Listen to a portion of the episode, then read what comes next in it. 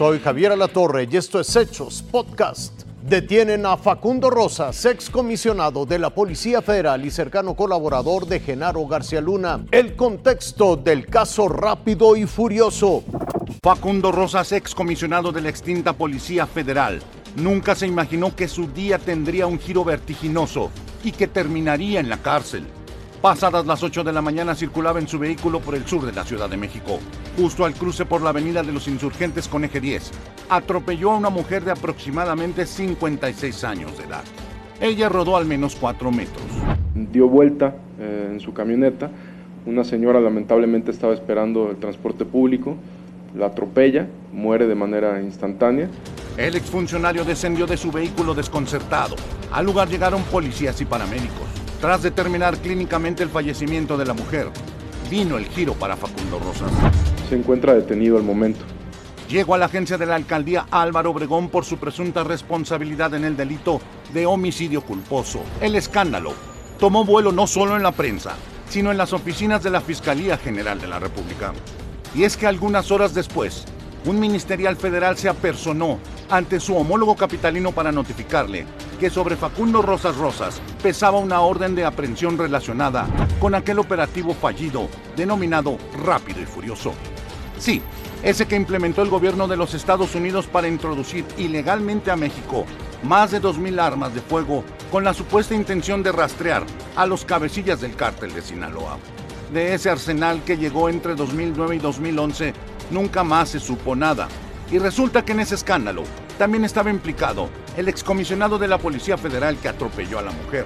Por eso se lo entregaron y fue trasladado por marinos a la Fiscalía Especializada en materia de delincuencia organizada. Ahí lo esperaba un avión para volarlo al penal federal de Agua Prieta, Sonora. En las próximas horas un juez federal abrirá una audiencia para notificarle que es presunto responsable de los delitos de delincuencia organizada y permitir el ingreso clandestino de armas prohibidas al territorio mexicano.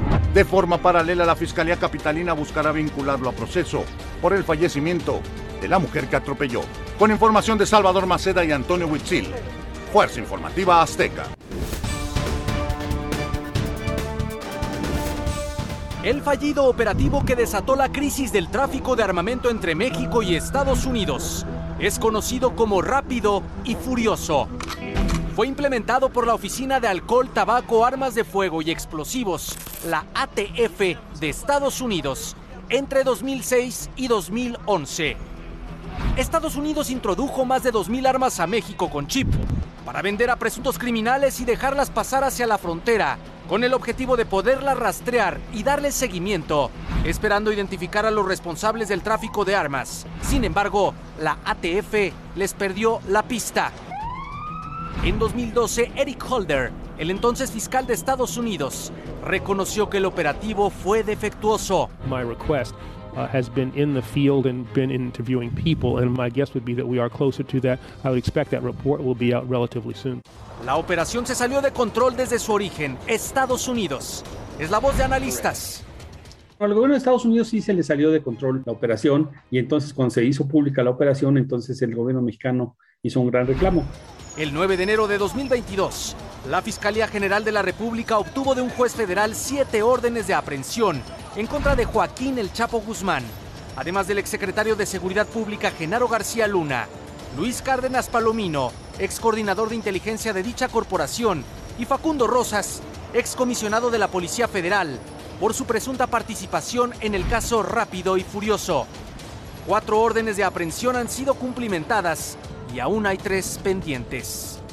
Diego Borbolla, Fuerza Informativa Azteca. Esto fue Hechos Podcast.